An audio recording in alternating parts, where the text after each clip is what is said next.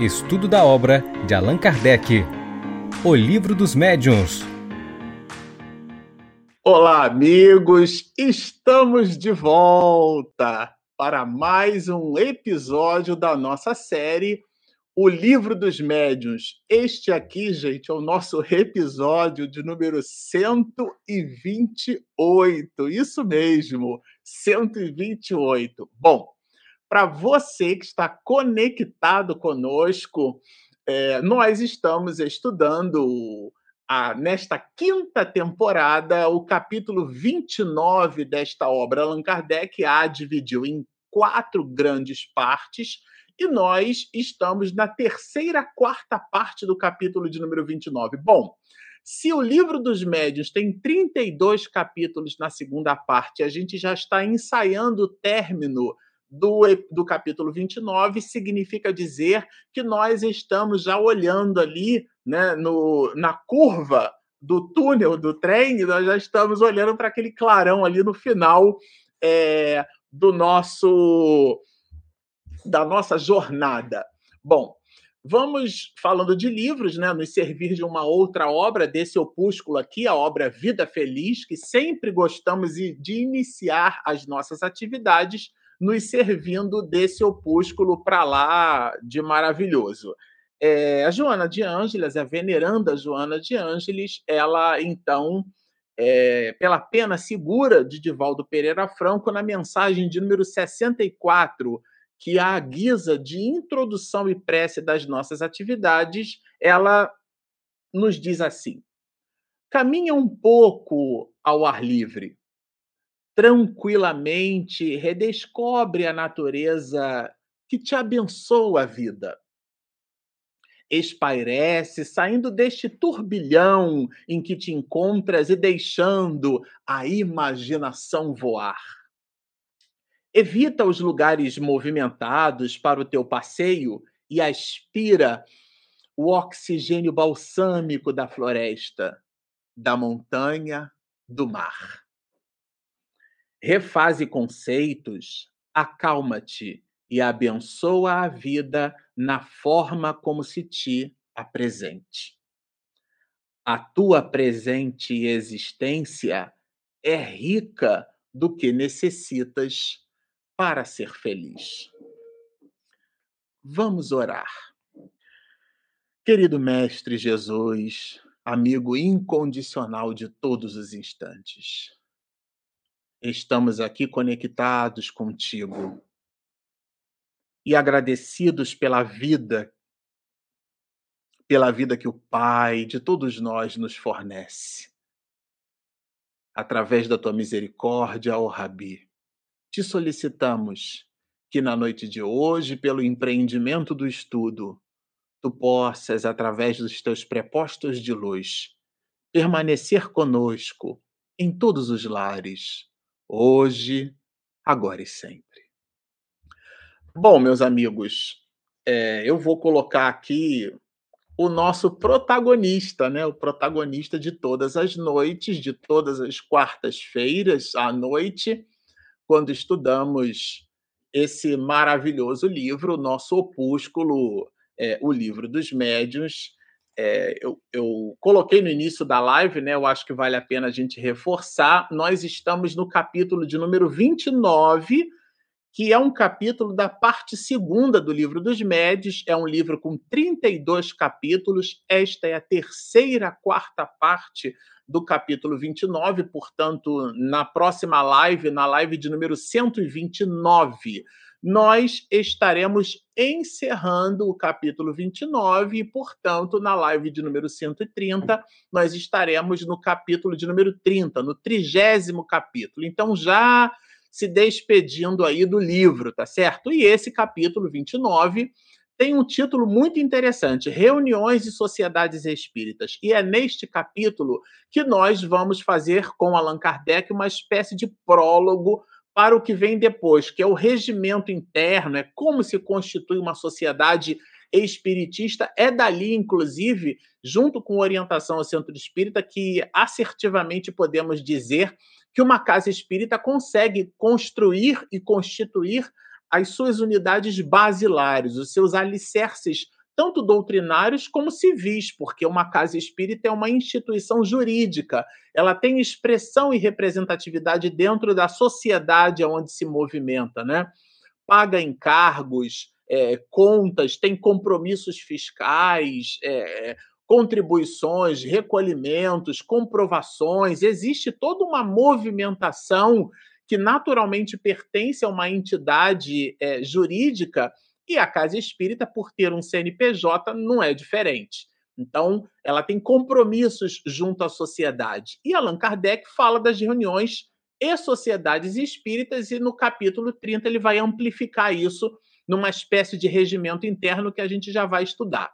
Nos dois últimos capítulos, a gente é, obteve com Kardec uma série de informações é, a respeito das reuniões e sociedades. E aqui é, neste episódio, no episódio de número 128, nós vamos estudar, que está colocado aí na tela, assuntos de estudo. Então, é, são questões, né, são itens que vão do 343 até o 347. Ou seja, nem são itens muito grandes, mas são muito consistentes, são assim fundamentais, eu diria sensacionais esses itens, é, para que a gente tenha uma ampliação das nossas percepções em cima da responsabilidade que temos perante um grupo de estudo da mediunidade. Bom, avançando aqui, é, Allan Kardec vai mencionar assim, é, os que evocam seus parentes e amigos. Então ele começa falando, ele, ele menciona, né? Vamos dizer, a importância das evocações, é, mas tomando cuidado, ele pede no item 343 para que tomemos cuidado justamente com as futilidades dessas evocações. Porque se a gente é, evoca parentes e amigos, então é natural, por exemplo, se eu evoco, né, se eu faço uma evocação, porque eu posso genuinamente evocar, isso a gente já estudou. Se o espírito vai poder atender é uma outra encrenca, mas evocar eu posso. Por isso que Chico Xavier vai dizer que o telefone só toca de lá para cá. É, nesse sentido, é, quando eu faço uma evocação de um, de um parente, de um amigo, o que, que eu espero obter nessa comunicação? Questões, é, informações desse ou daquele espírito que dialoguem com algo que eu conheça. Então, deixa eu ver se é minha avó materna mesmo. E aí, o que, que eu vou fazer? Eu vou produzir questionamentos, eventualmente, né? Que tragam para mim a ideia tratar-se mesmo de minha avó, sabem? E quando eu faço esse movimento, Allan Kardec vai nos lembrar, eu posso incorrer. Não é que eu vou incorrer, eu posso incorrer nesta evocação em futilidades e banalidades. Então eu posso na evocação estabelecer um diálogo trivial, um diálogo até fútil, comum, banal. Por quê? Porque o meu centro de interesse é identificar, tratar-se mesmo de minha avó. Então ele ratifica quando ele menciona né, a importância das evocações e, ao mesmo tempo, tomando cuidado nessa importância para que a gente não resvale para as futilidades. Esse é o primeiro ponto. O outro que a gente destacou aqui é: muitas pessoas pensam que o livro dos Espíritos esgotou a série de questões de moral e de filosofia. É um erro. Veja, isso aqui é um comentário de Kardec. Ou seja, o Espiritismo não trouxe como ciência do espírito a última palavra. Ele mesmo coloca isso aqui, né? A série de questões. De... Porque, inclusive, Allan Kardec vai mencionar e ele faz isso muito bem na revista Espírita, ele transforma é, e, e nos dá uma visão de que o diálogo com os espíritos é uma espécie de abordagem psicológica, né? Na entrevista, aliás, ele menciona isso aqui um pouquinho mais é, lá para frente, tá? Bom, no item 344, ele, ele avançando com a gente nessas reflexões, ele vai nos trazer algo bem interessante. Ele afirma assim, né? Traz a partícula C como condicional, mas é uma afirmação. Né? A evocação dos homens ilustres, dos espíritos superiores, é eminentemente proveitosa pelos ensinamentos que eles nos dão. Então, ele vai é, resgatando na evocação é, o entendimento de que existe ali, vamos dizer assim, uma, um ponto primordial, que é a nossa necessidade de estudo. Tá? É, isso é, é, bem interessante a gente observar. Quer dizer, Kardec resgata na evocação é, feita né, com esse objetivo do estudo, do esclarecimento, tanto o contato com os espíritos superiores, o que é óbvio, como ao mesmo tempo com os vulgares, tá?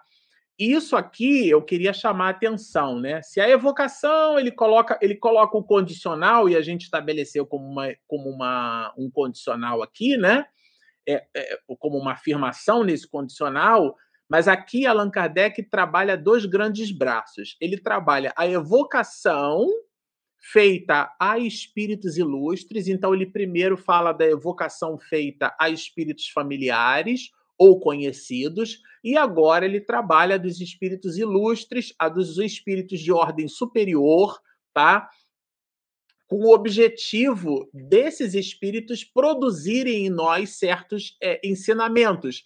E também a dos espíritos vulgares. E aqui, espíritos vulgares, gente, é importante, né? Quando a gente estuda as palavras, em alguns livros de filosofia, quando a gente lê ali a palavra alma, a palavra alma não representa aquilo que nós, os espiritistas, ou que a religião encara como sendo alma. Allan Kardec fala bastante disso na introdução do livro dos Espíritos. A palavra alma significa a essência, né? a alma do relógio, ou a alma desse assunto, ou seja, a essência, né? A palavra alma como sendo essência. Então a palavra vulgar aqui significa comum. Não é uma pessoa que. Uma pessoa vulgar não é aquela que fala coisas de baixo calão ou que se movimenta, né? Dessa ou daquela forma irregular ou moralmente reprovável, não é nada disso. Espíritos vulgares são espíritos comuns. Então, existem dois tipos de grupos de espíritos que a gente, na evocação, Allan Kardec, no item 344, abre um leque como elemento de observação. O primeiro deles são os superiores, né?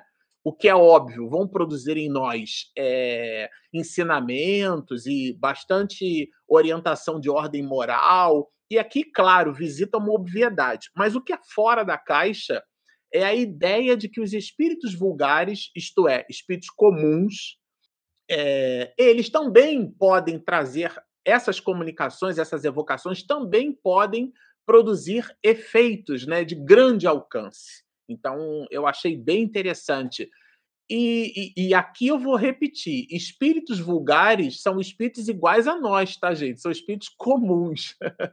porque às vezes a gente, numa reunião mediúnica, a gente se coloca numa posição de ordem superior, porque dialogou com o espírito. Às vezes a situação espiritual dele é até bem melhor do que a nossa. Ele apresenta ali uma questiúncula, uma questão qualquer, né, que eventualmente ele coloca para gente mas as mais das vezes retirando aquele ponto a condição ou as conquistas morais daquele espírito que se comunica, ainda que em sofrimento, as condições daquele espírito, as mais das vezes, eu não estou escrevendo na pedra, é uma reflexão, mas pode ser até superior à nossa. Então, muito cuidado aqui. Os espíritos vulgares são espíritos comuns, mas seja lá o de ordem superior ou de ordem comum, todos eles, em todos eles, nós podemos ter proveitos. Quanto menor é a distância que os separa de nós, mais os reconhecemos em situação análoga à nossa. Hum, aqui eu fiquei, quando eu li isso aqui, e eu reli algumas vezes, né? Allan Kardec vai dizer assim: quanto mais próximo de nós, né, é, é, é a condição do espírito, mais fácil, vamos dizer assim, fica, né? Aquilo que a gente chama de laboratório do mundo invisível. Por quê? Porque há uma identificação. Imagina dialogar com o espírito de escola. Não tem diálogo, né? A gente fica fechadinho, fica caladinho. Geralmente, numa reunião mediúnica, quando o mentor, o orientador de uma reunião, ele fala, o máximo que o esclarecedor ou, ou, o dirigente da reunião faz é agradecer a presença, é cumprimentar com boa noite, é que bom que o senhor está, ou a senhora, ou que bom que você está aqui, né? Porque a gente não precisa estabelecer um pronome de tratamento na segunda pessoa do plural, vós estáis, né? Quando Allan Kardec usa a linguagem, linguagem não é concordância verbo nominal, linguagem é, é conteúdo, né? Então não é isso. Assim como a gente não estabelece respeito a alguém usando o pronome de tratamento e depois xingando. Então, isso é quase que uma falácia. Nesse sentido, é, quando há um espírito de ordem superior e a gente percebe pela comunicação, né, por tudo aquilo que se reveste na comunicação, tratar-se de um espírito de ordem superior, de um modo geral, todo mundo fica quieto e é o espírito de ordem superior através de um médium, quando é pela psicofonia, que se comunica, quando é pela psicografia, deixa aquele halo né, de reflexão. Então, quando é um espírito vulgar, um espírito comum, há sim mesmo um diálogo. Ou seja, quanto mais próximo de nós, quanto mais próxima é, é a condição do espírito que se apresenta se identifica conosco, né? É isso que a gente vai chamar de laboratório do mundo invisível, porque há uma interação. E ele explica isso no item 281, justamente quando ele fala da utilidade é, das evocações, tá, gente? Allan Kardec trabalha isso e nós já estudamos juntos, né? Vejam que eu coloquei aqui em azul a observação do mestre de Lyon. Essa é, pois, vejam, uma mina inesgotável de observações, mesmo quando o experimentador se limite a evocar aqueles cuja vida humana se apresente, né, apresente alguma particularidade. Quer dizer, é justamente esse laboratório, uma mina inesgotável de observações, né? Por isso que a gente chama de laboratório do mundo invisível, né? Agora, aqui, olha que interessante quando a gente colocou aqui é essa abordagem de cunho psicológico.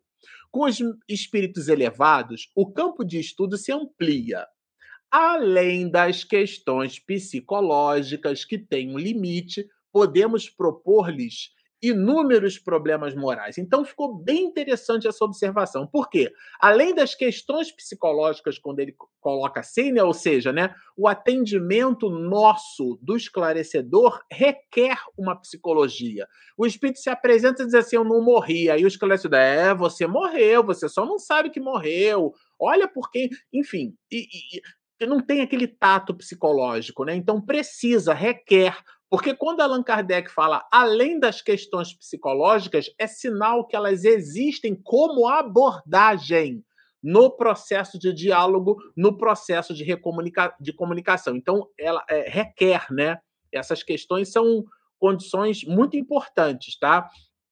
No contato com os espíritos superiores, aí já o caso já é outro, né? Vão aparecer ensinamentos, reflexões, e elas são de ordem moral. Então, para eu me servir de uma expressão dos jovens, né? Aqui é outra pegada.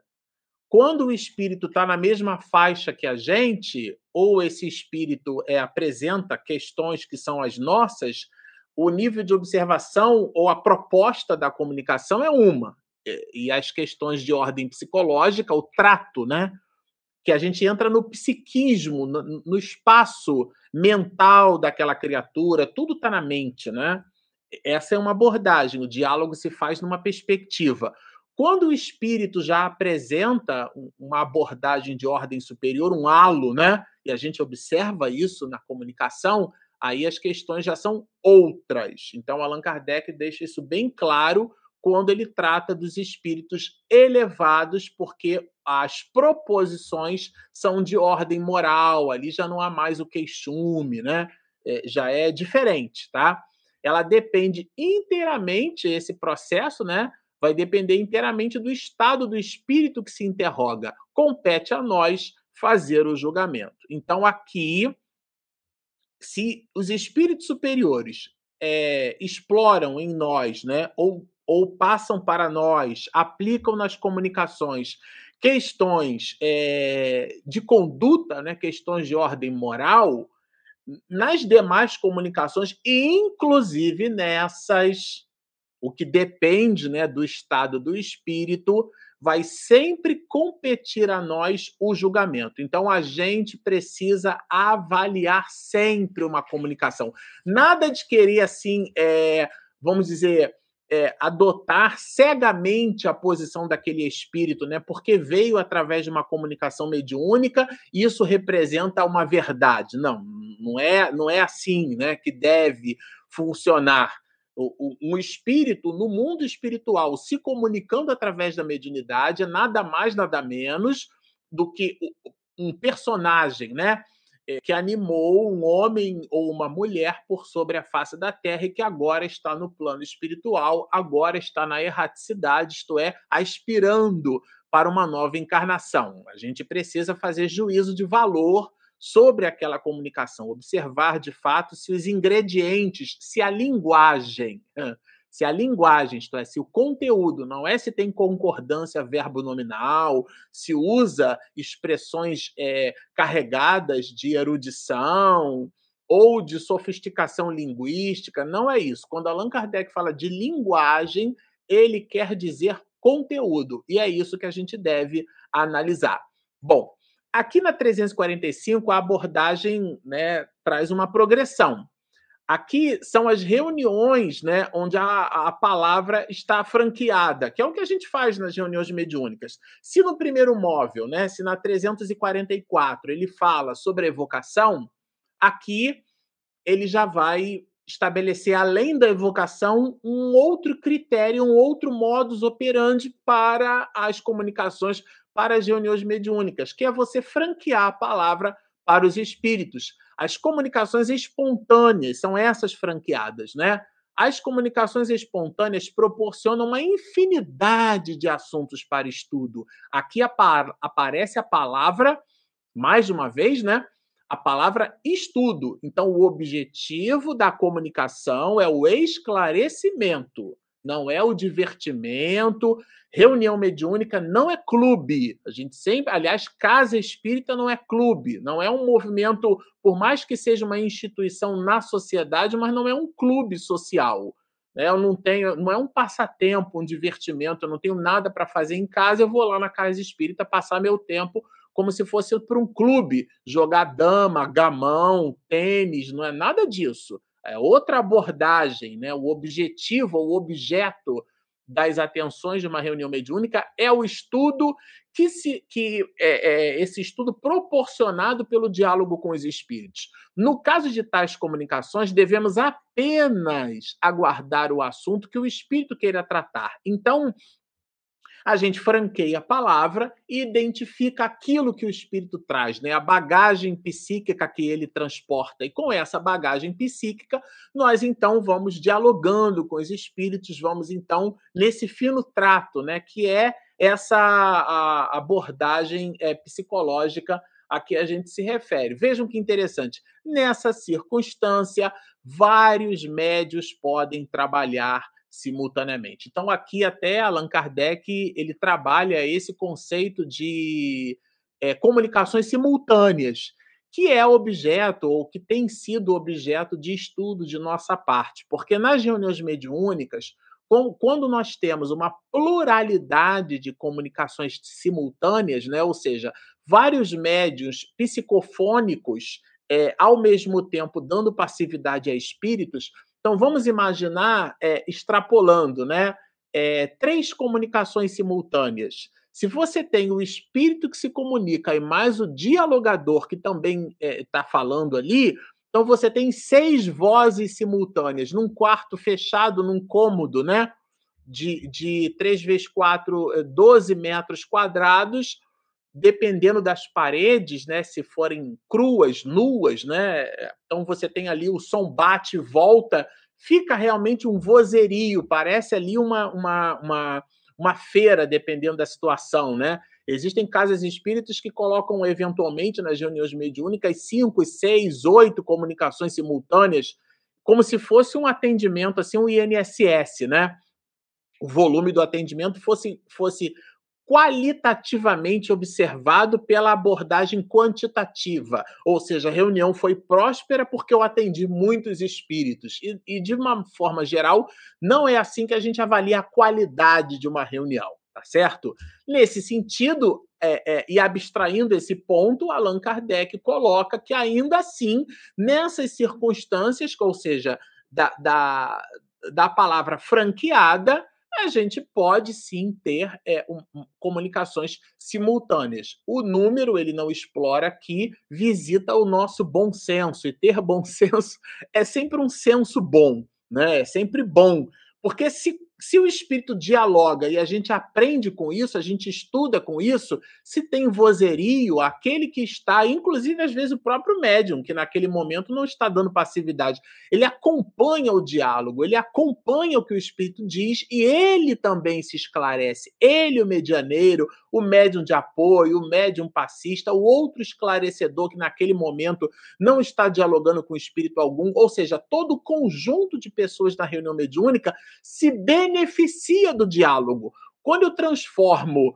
esse, essa reunião mediúnica numa espécie de INSS ou de NPS do mundo espiritual, né? Que eu franqueio um balcão e quanto mais pessoas eu atendo, melhor é, é melhor é eu, na verdade, eu, eu ganho na pluralidade, eu ganho na superfície, mas eu perco em profundidade. Como alguém que joga um copo d'água, ele se espalha ali aquela água na superfície, mas perdeu toda a profundidade, tá? Ainda assim, para as comunicações espontâneas, Allan Kardec coloca que genuinamente podemos trabalhar simultaneamente com vários espíritos, né?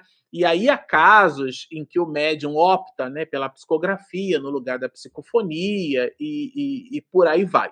Bom, ampliando as nossas percepções, a gente vai encontrar aqui a, ainda né, nesse item o seguinte: devem ser é, comentados com cuidado para a apreciação de todas as ideias que encerrem, julgando-se que eles têm o selo da verdade. Aqui é o seguinte, né?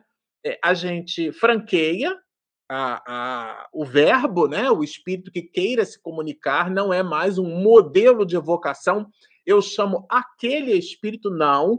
Por isso que as reuniões mediúnicas elas são categorizadas ou possuem a sua especificidade, possuem a reuniões de estudo, reuniões de atendimento aos sofredores, reuniões de desobsessão. O médium acha que quando ele está numa reunião de desobsessão, ele está assim na última série do estágio de mediunidade, né? E não existe isso. O, o mediunato ele está no comportamento do médium e não na posição da reunião onde ele se encontra. É claro que uma reunião de desobsessão pede ao médium mais responsabilidade. Por quê? E aqui a gente vai conectar o ponto. Quando você não, quando você tem a evocação de um modo geral, a reunião de desobsessão, por tratar casos particulares, você pode produzir interesse. Ainda que você não chame o espírito pelo nome explicitamente na reunião, mas o psiquismo da reunião busca esse ou aquele espírito e o coordenador do grupo já coloca ali antecipadamente esse ou aquele espírito. Então, isso dialoga com a especificidade do trabalho. Existem as reuniões de socorro, você vai socorrer qualquer espírito, como uma ambulância, né, que socorre qualquer paciente que eventualmente se acidentou. Então, a palavra fica franqueada, né? Ah, depois de franqueada a palavra, nós precisamos fazer uma revisão desses mesmos processos. Né? Então, Kardec menciona aqui é, a necessidade de avaliar as reuniões. Feito com seriedade, esse exame, isto é, o exame das, das comunicações, né, como já dissemos, é a melhor garantia contra a intromissão dos espíritos mistificadores. Porque aí, quando a gente faz um, um, uma avaliação do trabalho, os próprios espíritos ficam, vamos dizer assim, de olho aberto. Ah, não dá para passar qualquer coisa para aquele grupo, não, porque aquele grupo está atento, né? É, simplesmente não é porque foi dito por um esse ou aquele espírito numa reunião mediúnica que o grupo da reunião mediúnica vai engolir, vamos dizer assim. Não, a gente precisa digerir, né? Mastigar. Faz parte do processo digestivo a boca, né? é a porta de entrada do processo digestivo. E para que o alimento chegue no estômago, a gente precisa mastigar, triturar o alimento com os dentes. É a sabedoria divina nos entregou o sabor nesse processo, porque aí a gente sente a delícia do alimento na boca. E isso nos incita a continuar mastigando para que o alimento triturado possa ser melhormente digerido. E nem tudo é assimilado, porque o restante sai pelas fezes. Esse processo de assimilação é que é justamente a avaliação do trabalho. É muito importante para qualquer grupo mediúnico realizar uma consistente avaliação do trabalho, não é porque o espírito diz comunicar-se. Tem médium que tem cacoete, né? Toda reunião ele recebe, ele acha que recebe mentor. A gente tem que tomar muito cuidado com isso, muita, muita, muita, muita atenção. Por isso que o maior escolho do espiritismo prático é a obsessão, tá? E depois o da identidade dos espíritos. Será que realmente foi aquele espírito que disse isso e dessa forma? Fica ali o ponto de atenção, e claro, ela está eh, diametralmente associada a esse processo de avaliação que pertence ao grupo, ao grupo mediúnico pertence essa avaliação. Bom, mas a 346, que é o penúltimo item nosso, Allan Kardec trabalha aqui quatro grandes é, pontos de atenção. Ele traz, eu, eu poderia dizer assim, um template de reunião, tá? Em, em bullet points, né, ou em quatro grandes grupos, tá? Então, é, esse template de reunião, vamos dizer, é uma proposta de organização de trabalho, uma proposta, é, é uma orientação. Vejam, a, a, primeira, a gente faz a revisão do conteúdo, a leitura das comunicações espíritas, a leitura daquelas comunicações anteriores. O que, que o grupo mediúnico faz com uma psicografia, né? Faz com uma psicofonia? O que, que ele faz? Eu me lembro muito do, do livro Instruções Psicofônicas, né? Que era um, um gravador pesado, gigante. Divaldo sempre comenta aquele que plec, parece até uma guilhotina quando você aperta o botão de REC, que eram aqueles botões conjugados, que era o play grandão com o REC, geralmente era um, era um pininho, né? Era uma espécie de botão em francês é ponçoir, fica até mais bonito, né? Ponçoir. Então era um botão que você apertava, premia, né? O, o REC junto com o play e você gravava.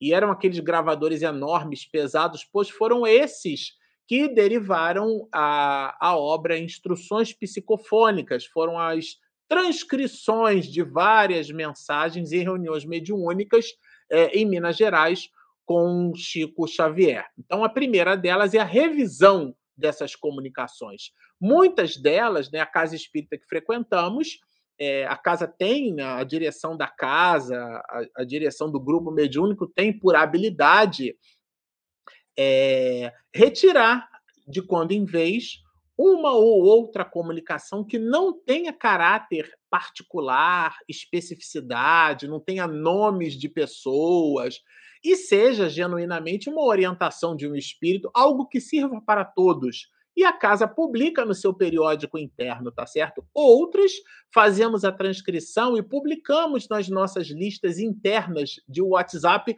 para que os grupos ou para que o grupo possa fazer o consumo, de novo fazer o consumo daquela mensagem e com isso abastecer-se das observações. Existem grupos que fazem gravações, né? coloca o telefone celular é, perto ali do médium que está sendo intermediário de uma instrução psicofônica. Hoje os gravadores são mais sofisticados, né? São portáteis, são portables e daí depois o grupo é, tem a, a instrução ali. E de quando em vez, alguns fazem transcrições. Por exemplo, a, o Centro Espírita Bezerra de Menezes, é, onde o nosso querido Divaldo, né, por muitas décadas, é, fez palestras espíritas, o grupo espírita, né, é, no Rio de Janeiro, é, depois o grupo fazia o quê? Fazia, pegava ao final o doutor Bezerra de Menezes, né, pela passividade, pela mediunidade augusta, né, é, muito assertiva do nosso querido Divaldo, o, o, nosso, o nosso médico dos pobres, o nosso doutor Bezerra de Menezes, dava uma comunicação. E, de, e o grupo né, fazia o que com essa comunicação? É, gravava, fazia a transcrição disso, quer dizer, da voz para o texto. É, a Ana Spranger né, entregava essa mensagem para o nosso querido Divaldo Franco. Nós fizemos isso uma ou duas vezes, né? Tivemos a felicidade de transcrever essa mensagem, entregava para a Aninha, a Aninha imprimia, entregava para o Di, e o Divaldo ia até a casa de Ana Spranger, e num cantinho do sofá, que a gente particularmente até conheceu, o Divaldo ali de perninha cruzada, né? fazia a, a dava passividade ao doutor Bezerra de Menezes, olha isso. E ele, servindo-se da estrutura orgânica do Divaldo, fazia os ajustes no seu próprio texto. Depois o Divaldo voltava ao normal, esticava os papéis e dizia assim: tá aqui, o doutor Bezerra de Menezes corrigiu. E a gente, quando tomou conhecimento disso, né, com a Aninha conversando com a gente, para mim foi uma verdadeira aula. A gente fica imaginando uma mensagem psicofônica dada pelo Divaldo, que é um médium, é o Paulo de Tarso nosso do século XXI, é o rouxinol do evangelho nos dias de hoje, né, dos séculos 20 e 21. Essa mediunidade augusta, intrépida, incansável. Pela psicofonia dele, o doutor Bezerra de Menezes se comunica. Depois, o próprio doutor Bezerra de Menezes corrige o que falou, o que pensar de nós. Então, a gente apressadamente fica publicando em listas de WhatsApp mensagens com erros eh, grotescos de concordância verbo nominal e faz questão de dizer que foi o médium tal que escreveu na noite tal, da casa tal, e isso circula para lá e para cá, não tem a menor necessidade. E a tese é de Allan Kardec: a mediunidade não deve subir ao palanque das feiras. A gente deve, então, fazer a leitura, fazer a análise, passar a limpo essas mesmas mensagens, mas com o objetivo da instrução e não com o objetivo do alarido. Depois, né, nós temos as outras instruções, que são as que vêm fora do grupo, como, por exemplo, uma dessas do Dr. Bezerra de Menezes, pela psicofonia do Divaldo, que chega até aquele grupo, porque, eventualmente, aquela mensagem vai carregada de uma ou outra instrução que dialoga com o momento psicológico daquele grupo. E o dirigente do grupo resolve, então, colocar aquela mensagem. São assuntos diversos, são correspondências, que aqui a gente pode extrapolar essa correspondência para até uma próxima outra mensagem medianímica. São narrativas, né? Eh, de fatos que interessem ao espiritismo e que podem ser estudadas pelo grupo. Depois, é, é, o terceiro item né, são as evocações propriamente ditas, quer dizer, a matéria de estudo, a própria evocação, o miolo, a reunião propriamente dita. E depois, no quarto item, que é a conferência, vejam que interessante, né? No quarto item é o exame das narrativas. É o exame analítico e crítico destas mesmas observações. Então, aqui a gente é, nota, né, nota e anota que tem, de fato, é, um, um, ponto né, de atenção muito relevante dado por Divaldo, por, por Kardec, né? e a gente citou aqui as mensagens expedidas por Divaldo, que são realmente conexões, são reflexões para qualquer grupo mediúnico, tá? São esses quatro pontos, né? Esses quatro passos, tá? O primeiro deles é a revisão, né? A leitura das comunicações. O segundo, né? Eventualmente abastecer-se de outras instruções, instruções que vierem fora do grupo, a terceira, as evocações propriamente ditas, né, a reunião mediúnica em si, e por último, não menos importante, o exame destas mesmas narrativas após a reunião, uma espécie de avaliação do trabalho. Bom, o último item, que é o item 347, ele traz assim muitas informações, né? É... Vamos ler aqui. Os grupos recém-criados, eu achei esse, talvez esse item, gente, seja o item assim mais sensacional e fora da curva que a gente vai encontrar nesse capítulo de número 29. Porque se a gente está estudando aqui a ideia de um grupo que estuda a mediunidade, a gente poderia pensar que a, a, condi a condição é, é, indispensável, né, a condição é, indispensável para, para que tenhamos um grupo de estudo da mediunidade é que tenhamos médiums. Mas Allan Kardec não diz isso. Os grupos recém-criados se veem, às vezes, tolhidos em seu tra seus trabalhos pela falta de médiums. Então, eventualmente, 5, 10 pessoas se reúnem né, para estudar mediunidade e elas percebem que entre as 10 né, capítulo 14 do, desse livro dos médios, não existe ali aquilo que a gente chama de médium ostensivo. Bom, com toda certeza, os médios são um dos elementos essenciais das reuniões espíritas, mas não se constituem elementos indispensáveis, de modo que seria erro acreditar-se que sem eles né, é, é, nada se pode fazer. Ou seja, nós podemos ter grupos de estudo da mediunidade sem termos médiums ostensivos, porque é o estudo da mediunidade, não é a ostensividade mediúnica que se quer. Então, o objetivo aqui é o estudo do fenômeno e não o fenômeno. Parece que é a mesma coisa, né? Não é o estudo do fenômeno. O objetivo é o estudo do fenômeno. O objetivo não é o fenômeno. Nós não reunimos pessoas para produzir fenômenos. Nós reunimos as pessoas para estudar os fenômenos que ali são produzidos. Isso faz toda, toda a diferença. É toda a diferença. E esse é um ponto completamente nevrálgico e, ao mesmo tempo, fora da curva. É, Allan Kardec nos ensina a pensar fora da caixa, né? quiçá sem caixa. Mas ele continua aqui, né? É, quando ele vai trabalhar uma questão, né? Porque se a gente centraliza o estudo da mediunidade no médium, e se o médium sai? Tá certo? E se o médium não tiver mais ali? Determinados grupos, né, que são formados em torno de um médium, o médium tem uma ostensividade muito grande, às vezes trata aquele médium como se fosse um sacerdote druida, né? Ele tem uma ostensividade mediúnica enorme, às vezes é um espírito falido que recebeu um patrimônio enorme para se reabilitar. Médium ostensivo, múltiplas possibilidades mediúnicas, não significa nessas, nessa múltipla faceta que o médium apresenta, ou seja, psicografia, psicofonia, vidência, audiência, claro, audiência, parece um quitaro da mediunidade, né? Considerando o quitaro ali o multi-instrumentista. Não, ele aí com isso ele seria um espírito evoluído. Não, é um patrimônio é um, é um, é um, um presente, gift, né? É um presente que Deus nos dá como, por exemplo, a acuidade intelectual despertando na, no, no, nosso cérebro, né, que é um órgão, é, é, essa acuidade, uma, uma possibilidade neurosináptica, e com isso a gente tem, a gente lembra das coisas, a gente desenvolve esse patrimônio do espírito que é a, sua valoração intelecto-moral, está ali mais desperta. Então, essa compleição né, física que produz uma inteligência chamada de inteligência sinestésico-corporal.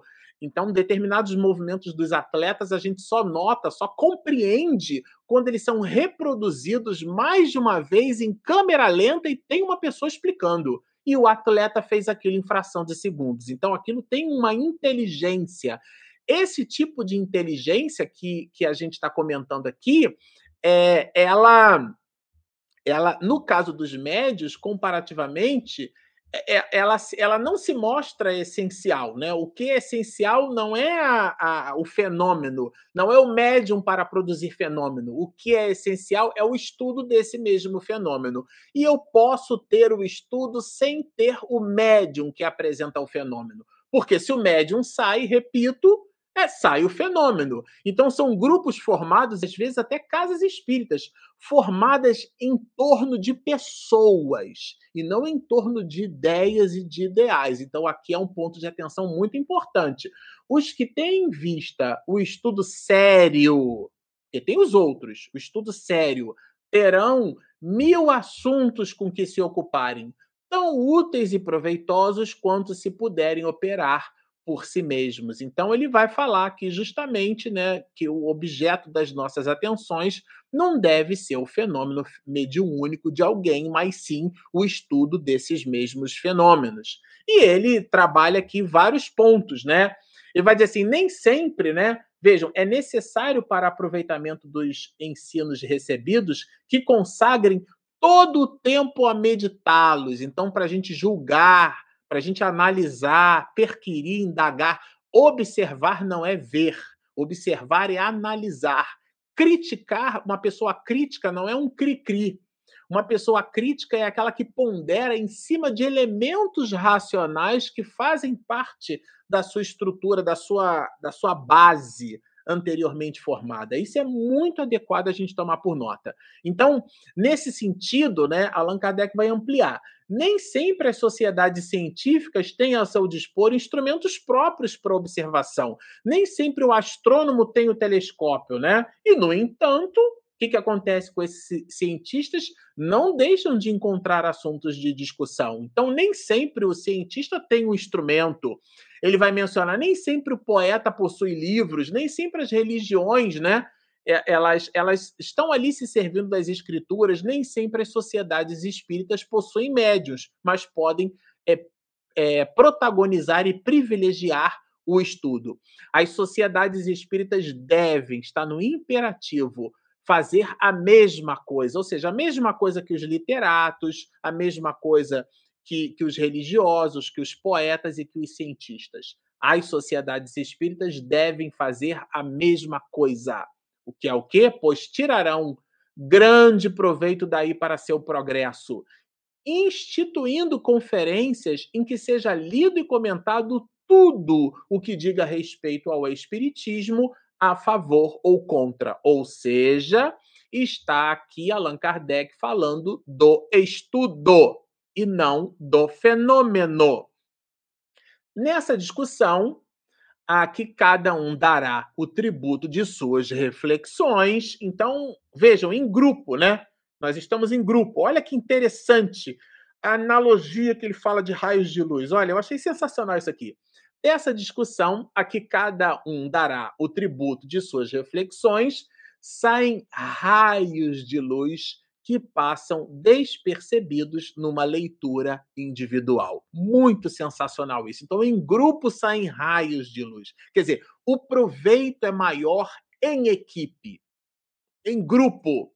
Ah, é, existem alguns grupos de WhatsApp, de WhatsApp não, no, grupos no, no YouTube, né? Comunidades no YouTube, pessoas, né? YouTubers, que eles, a gente chama de booktubers é, numa certa medida, nós poderíamos, né, meu bem, ser considerados assim booktubers, né? Por quê? Porque nós comentamos livros, são livros da doutrina espírita, esse é um deles, o livro dos médios. Nós comentamos aos sábados o livro dos espíritos. Aí, segundas-feiras, nós comentamos a obra de Manuel Filomeno de Miranda, eh, Nas Fronteiras da Loucura, esse agora. Então, nós estudamos jun livros juntos, comentamos livros e, por isso, seríamos classificados como booktubers. Dentro da comunidade de literatura, né, pessoas que às vezes fizeram jornalismo, direito, mas pegaram o gosto pela leitura. E essas pessoas se movimentam no YouTube. Alguns são professores de mais de um idioma, não importa. São pessoas que gostam de ler e que comentam e que fazem grupos de estudo de livros. E elas, quando se movimentam assim, expandem isso para as outras pessoas, fazem comunidades de leitura e comentam ali ao vivo, online. As pessoas postam seus comentários, como vocês aqui estão postando as perguntas, os comentários, as saudações. Então a gente observa isso. E, e aqui a, o ponto de Allan Kardec é que em grupo saem raios de luz, ou seja, é, é, em, em, equipe, né, unidos ali juntos, né, nós realmente podemos muito mais, né? E, e, ele, e ele amplia isso, tá? Vejam, é, garantindo que uma sociedade espírita que organizasse o seu trabalho nesse sentido, servindo-se para isso dos materiais necessários a executá-lo, disporia de pouquíssimo tempo para se dedicar às comunicações diretas dos espíritos. Isso daqui eu achei assim, no mínimo curioso, né? Porque as dificuldades no mundo elas são, vamos dizer assim, devem ser analisadas com o olhar do espírito nesse sentido. Então, quando as sociedades espíritas se organizam para estudar espiritismo, repito, elas não se preocupam com o fenômeno, mas com o ensinamento que o fenômeno ele é capaz de trazer. Então, nessa afirmação de Kardec, ele vai aqui claramente valorizar mais o estudo em detrimento do fenômeno. Então ele vai tratar o estudo com seriedade, né?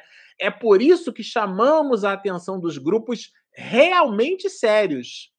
Porque tem os outros grupos realmente sérios para esse ponto. Qual é o ponto? O ponto do estudo. Isto é, dos que preferem instruir-se. Então está de novo falando da necessidade da instrução, a encontrar nas reuniões um passatempo. Então, a mediunidade não é passatempo, a mediunidade não é um local onde eu não tenho o que fazer, então eu vou ali para ficar escutando os espíritos falarem e eu achar aquilo, no mínimo, muito curioso.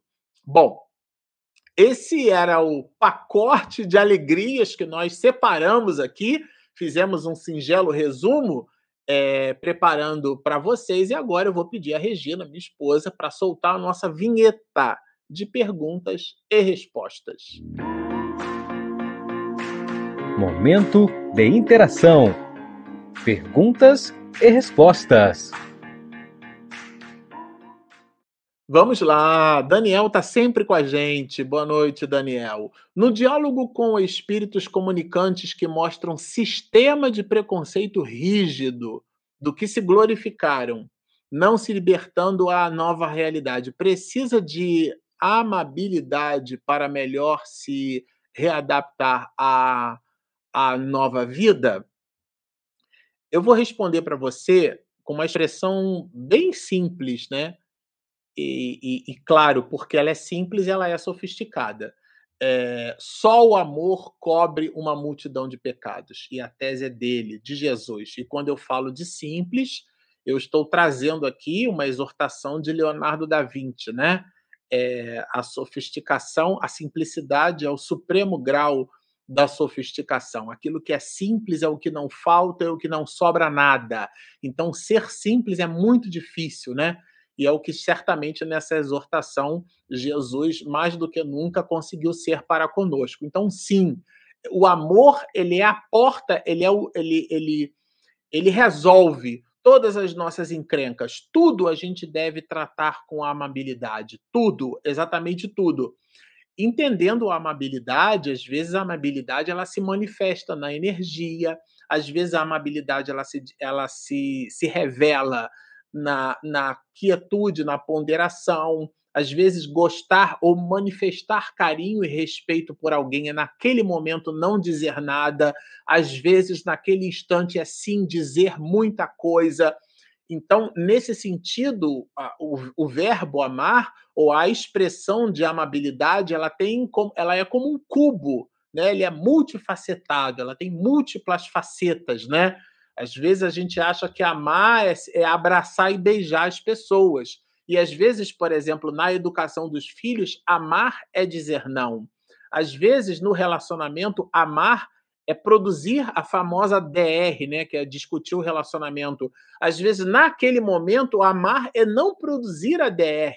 No diálogo com os espíritos, é penetrar no psiquismo do espírito, é entender as suas necessidades.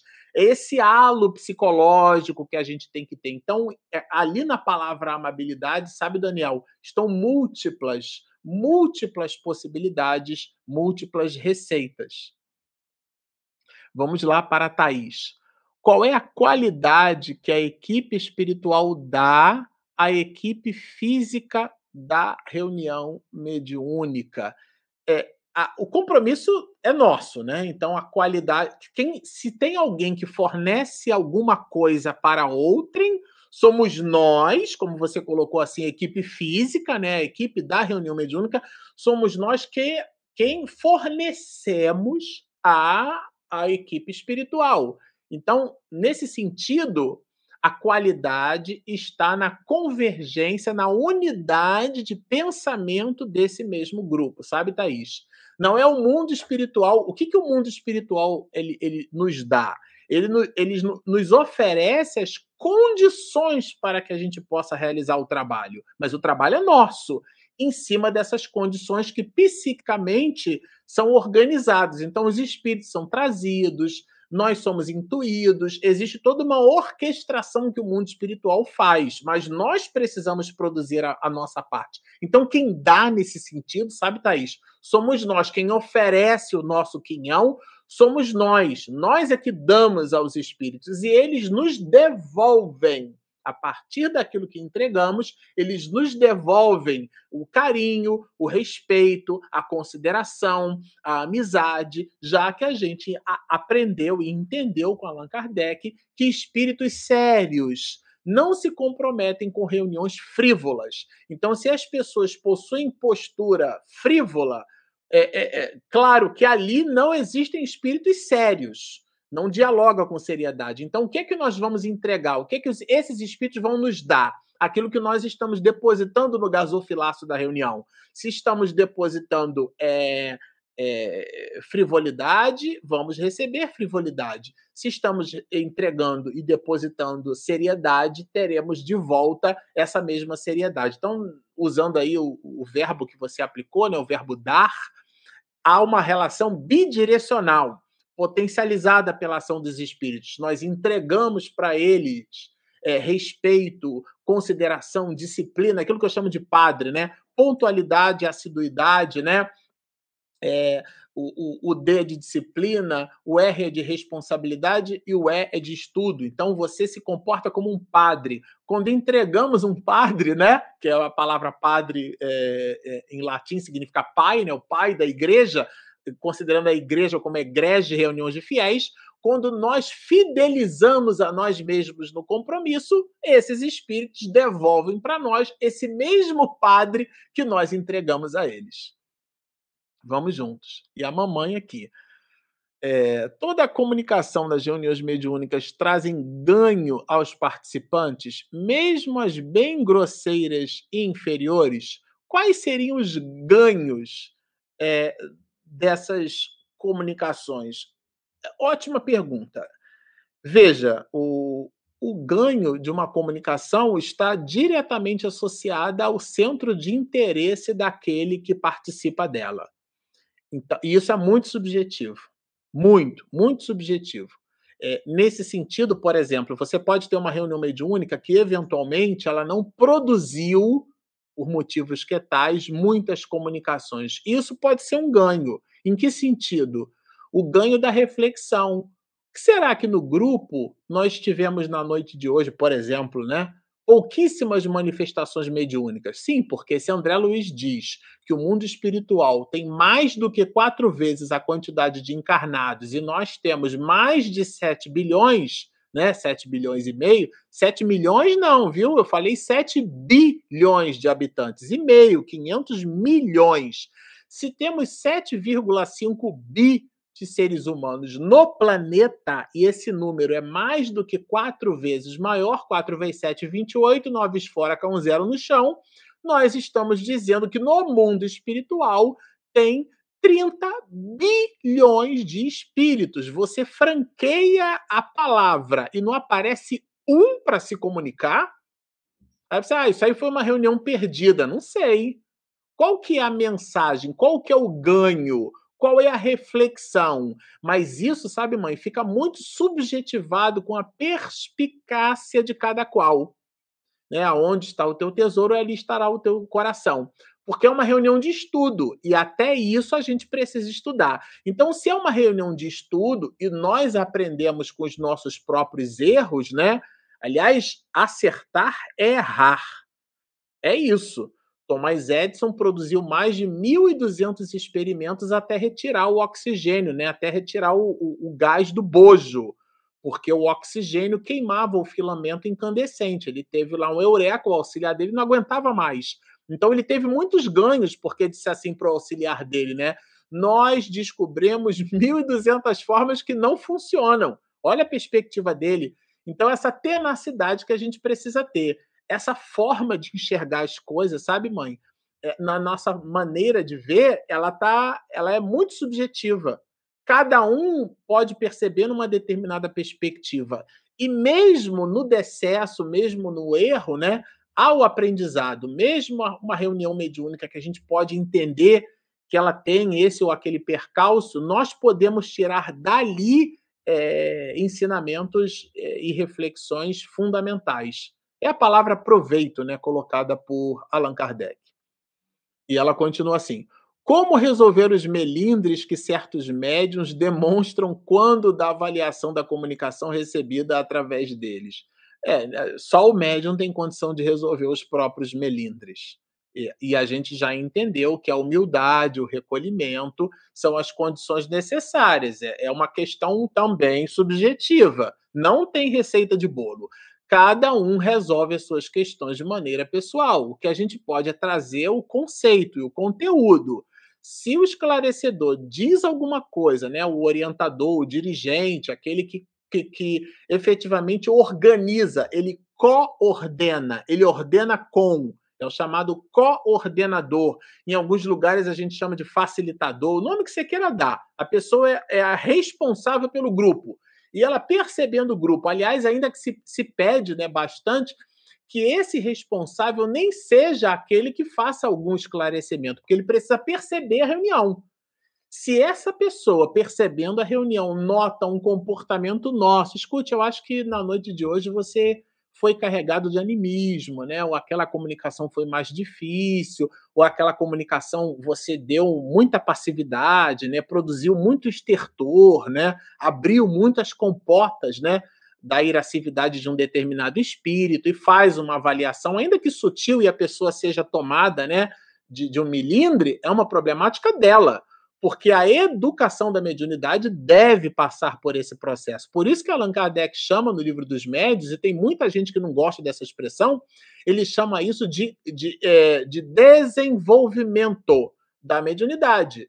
E depois do capítulo 19, ele, ele trabalha claramente no capítulo 20 a influência moral do médium. Aliás, desde o capítulo 18, que ele trabalha várias influências: influência do meio, influência da pessoa, do próprio médium, que é o animismo, é, enfim, uma série de influências, os perigos da mediunidade, a influência do organismo, a influência da mediunidade no cérebro, trabalha múltiplas influências. Nós estamos o tempo inteiro carregados de influências. E existe a influência da própria pessoa. Entender que não foi ela quem escreveu, quem escreveu foi o espírito. Nossa, que mensagem linda que você escreveu às vezes as pessoas podem perguntar ou dizer assim para mim, eu digo, não, não, não, não foi eu que escrevi, foi o Espírito. Ele se serviu das nossas possibilidades, que aliás são muito acanhadas. Se for perguntar para ele de verdade, assim, tive, tive um trabalho enorme para escrever por esse homem aí. É o que deu para sair, né? Então, nesse sentido, é, é, o espírito quem escreve, né? Aquilo não nos pertence, a ideia não é nossa. Então a gente deve realmente retirar de nós, tá? Esse milindre é um, é um ponto né, de educação, faz parte do pacote de educações é, que o médium deve ter, deve buscar, né, deve conquistar. O Ellison, ele diz assim, Edilson, a Edilson é, tem um D ali, né, meu bem? É o Edilson. Edilson Lucas. Oi, Edilson. Ele, ele, boa noite, boa noite, Edilson. Como avaliar um espírito quando ele diz que é quem é, mesmo sendo um espírito comum? Gratidão. É, e aí eu preciso entender o que, que você chama de comum, né? Pode ser que você esteja se referindo o comum ao vulgar, né? Que seria a ideia do espírito comum que é colocado ali por por Allan Kardec. Quando o espírito diz que é uma coisa e você percebe que, que eventualmente ele está demonstrando outra, o que é que significa isso? Significa que, que a maneira como o espírito fala, é, o que ele diz, não traz traços de compatibilidade com a identidade que ele busca revelar. E aí, é, Edson, é, a tua pergunta é ótima porque ela resgata esse conceito né, colocado no capítulo 24 e seguinte, tá? Quer dizer, no 23 ele trabalha das obsessões, Allan Kardec fala das evocações, mas é o da identidade dos espíritos, né? Quer dizer, é a linguagem. Allan Kardec usa, é, nos dá esse, método de analítico, né? É a linguagem. A gente deve observar a linguagem do espírito. E às vezes não é de primeira vez que a gente, vamos dizer assim, mata a charada, vamos colocar assim, né? Identifica real, realmente. Às vezes o espírito teatraliza. Tem casos, inclusive, que Allan Kardec coloca que o espírito foi ator e ele interpreta, inclusive, mediunicamente um personagem. Engana até o médium, que dirá o esclarecedor. Engana a reunião mediúnica toda. Mas a gente deve avaliar, deve analisar, não é uma única comunicação. E durante a comunicação não é uma única palavra, e durante a palavra não é um único nome. Então a gente deve fazer uma análise completa do fato. O, o jeito, o trejeito que o espírito revela, dependendo né, do nível de ostensividade medianímica, né, do nível de, de, de plasticidade, de ecleticidade daquele médium, existem espíritos que realmente demonstram, né? Uma, uma, uma... Tem casos de, de, de mensagens psico, eh, psicofônicas que o espírito tomava de um lápis, né? E, por Chico, e aí, como se estivesse fumando. Então, o trejeito do espírito, né? E aquele, a, a maneira que o espírito se comunica, a gente observa tudo isso. É claro que isso fica subjetivado tanto pela nossa análise quanto pela ostensividade daquele médium, mas a linguagem, o que o espírito diz, a gente consegue saber se é um espírito comum, quer dizer, se é um espírito vulgar. Ele às vezes pode dizer que é um grande cientista, ele se coloca ali, por exemplo, como Camille Flammarion, que foi um, entre os séculos 19 e 20 um, um nome é, de, um, de um astrônomo, né? Muito importante ou Georges Lemaitre, que pouca gente conhece, mas ele é, ele é o, o, o, astrofísico responsável pela teoria do Big Bang. E a teoria do Big Bang não é uma teoria criacionista. É, George Lemaitre não falou no Big Bang como é que o universo surgiu. Ele demonstra por processos de análise que depois a astrofísica moderna vai chamar de espectroscopia, como o universo está se expandindo. Então, se você recebe uma mensagem dizendo ser aquele espírito George Lemaitre, ele não fala nada disso, tem alguma coisa de errado com essa comunicação. Não pode ser um astrofísico, tá certo? ou, ou ele não entende nada de, de redshift, né, que é a forma como o distanciamento dos planetas dão um comprimento de onda, que é o vermelho, então a gente sabe que está se distanciando por aquele tipo de análise, né, que a gente chama de, de análise do espectro, né, do, do feixe luminoso, não entende que os objetos eh, não são observáveis fora da, da, luz visível, né? o espectro do ultravioleta, do infravermelho, não entende que os telescópios na Terra passam pela dificuldade das próprias camadas atmosféricas, não entende que quando você olha para o céu, você está olhando para o passado, porque a luz levou um tempo enorme para chegar até a tua retina, viajando 300 mil quilômetros no intervalo de um segundo, tendo nesse conceito a ideia do universo observável, alguma coisa ali de 13 a 14 bilhões de anos-luz, se esse espírito se comunica é, e não e eventualmente no seu texto, na sua proposição como astrônomo, como astrofísico, ele não se coloca nessa direção, tem alguma coisa de errado. Então isso é a linguagem que a gente deve estudar. Esse espírito é um espírito comum, ele é igual a mim, ele é igual a você, ele não entende absolutamente nada de astrofísica. Bom, é, esse era o. Ah, peraí, surgiu mais uma aqui, Regina achou. E aí, com isso, a gente encerra, tá bom, meu bem? Bom, a Maria pergunta assim para a gente: Boa noite, Marcelo. Como entender ou perceber que uma pessoa está sendo acometida por animismo no estudo, do, é, no estudo mediúnico? Ótima sua pergunta. O animismo, é, Maria, não é uma doença, Primeira coisa que eu preciso dizer, tá certo? O animismo faz parte, a influência da pessoa, do médium, ela é eh, genuinamente uma característica do processo do desenvolvimento da mediunidade. Eu comentei para vocês assim, depois da, do capítulo que trata da, da, formação dos médios, né, que é o capítulo de número 17, Allan Kardec traz uma quantidade enorme de influência. Ele primeiro vai falar no 18 dos inconvenientes e perigos da mediunidade, e aí ele traz dois inconvenientes: a influência, né? Em cima da influência, sobre a saúde e sobre o cérebro, a sobre a, a, a excitação que a mediunidade pode provocar. É, é, não é a, a, gerando, provocando, potencializando, inclusive, a loucura. A mediunidade não provoca a loucura, mas a, mas a, a loucura pode, é, é, é eventualmente, né, o aparelho é, o, soma, o corpo físico não apresentando as condições adequadas, ou seja, possuindo ali as condições predisponentes, a mediunidade não deve ser naquela pessoa exercida. Capítulo 18, não estou tirando a minha cabeça. Depois, esses são os inconvenientes sobre a saúde, sobre o cérebro. Casos, por exemplo, de mulheres que estão grávidas, é, casos de, de gravidez que precisam de mais cuidados, ou até determinados tratamentos de saúde que a pessoa faz, são os, são os inconvenientes da mediunidade, que são as influências que a mediunidade exerce sobre a saúde, sobre o cérebro, sobre o psiquismo das pessoas. Isso falando de inconveniente, falando de perigo, Allan Kardec classifica a influência da mediunidade sobre as crianças. Não deve ser estimulada e nem exercida. Agora, quando a gente fala de animismo, que é o papel do médium nas comunicações, o capítulo 19 deixa claro a influência do espírito pessoal do médium. Se você pegar o, um livro digital, né, o livro dos médios digital, procurar a palavra animismo, você não encontra no livro dos médios, mas você encontra ela integralmente no capítulo 19. É essa a sua pergunta. Animismo, Maria, existe, faz parte do processo a gente não, ah, meu Deus do céu, isso é animismo. Tem nada demais com isso. O que a gente deve fazer é igual balança de feira.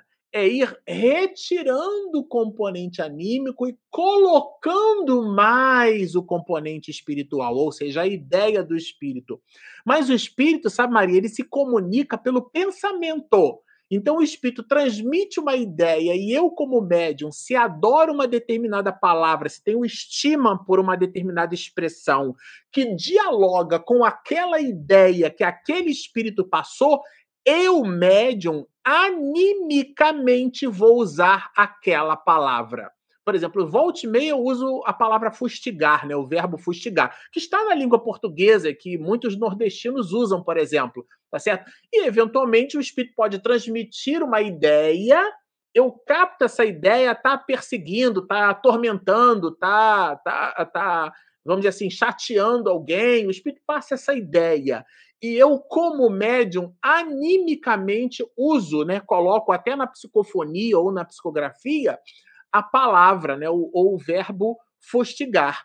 Quantas comunicações, Maria, para a gente não estender mais esse assunto, mas eu acho ele muito importante aqui, a sua pergunta incita, né? Porque são questões básicas. Quantas não foram as vezes que o espírito, se comunicando por nosso intermédio, queria que nós xingássemos? E palavras que passavam pelo nosso psiquismo de maneira grotesca. Mas, pela educação da mediunidade que a gente se permitiu ter, né, pela responsabilidade em expedir a mensagem, é, a gente às vezes entrega um droga. Nossa, mas o espírito não quis falar desse jeito. E isso é animismo.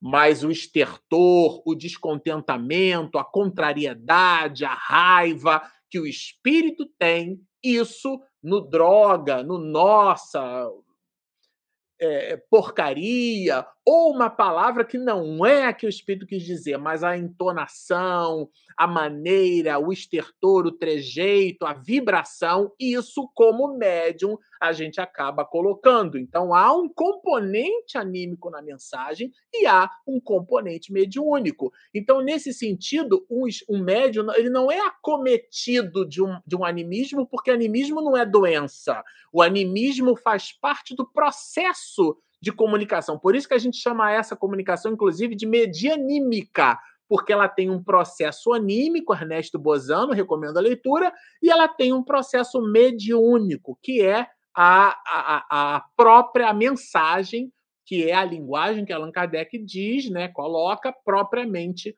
do espírito. Ótimo seu questionamento. Bom, esse é o pacote de alegrias que a gente trouxe aqui para a noite de hoje. Vocês observam que é um conteúdo maravilhoso. Eu falei dos youtubers, né, dos booktubers, mas nós sempre gostamos de, de perguntar ao final. Muitos colocam no início do texto. A gente vai colocar aqui ao final do nosso texto, da nossa live. Se você nos assistiu até aqui, Gostou do que ouviu? Olha aí, olha, olha a animação, mas ainda não se inscreveu. Clique aqui e inscreva-se no nosso canal. Clica ali também para receber todas, olha o sininho aqui, todas as notificações. E também no joinha, gente. Porque esse joinha aqui, olha, ele está aqui no canto, ó, olha, ele vai aparecer. Olha o joinha aqui, ele ajuda, ele evangeliza o motor do YouTube para que esse motor do YouTube nos indique para as outras pessoas, ou melhor, indique o nosso conteúdo. Bom, nós temos também o nosso aplicativo, ele é gratuito. Olha ele aí, olha, o nosso app, ele está disponível, repito, gratuitamente, tanto na Google Play, né, quanto na Apple Store. Então estão feitos aí os nossos convites. Espiritismo e Mediunidade, como vocês nos acham.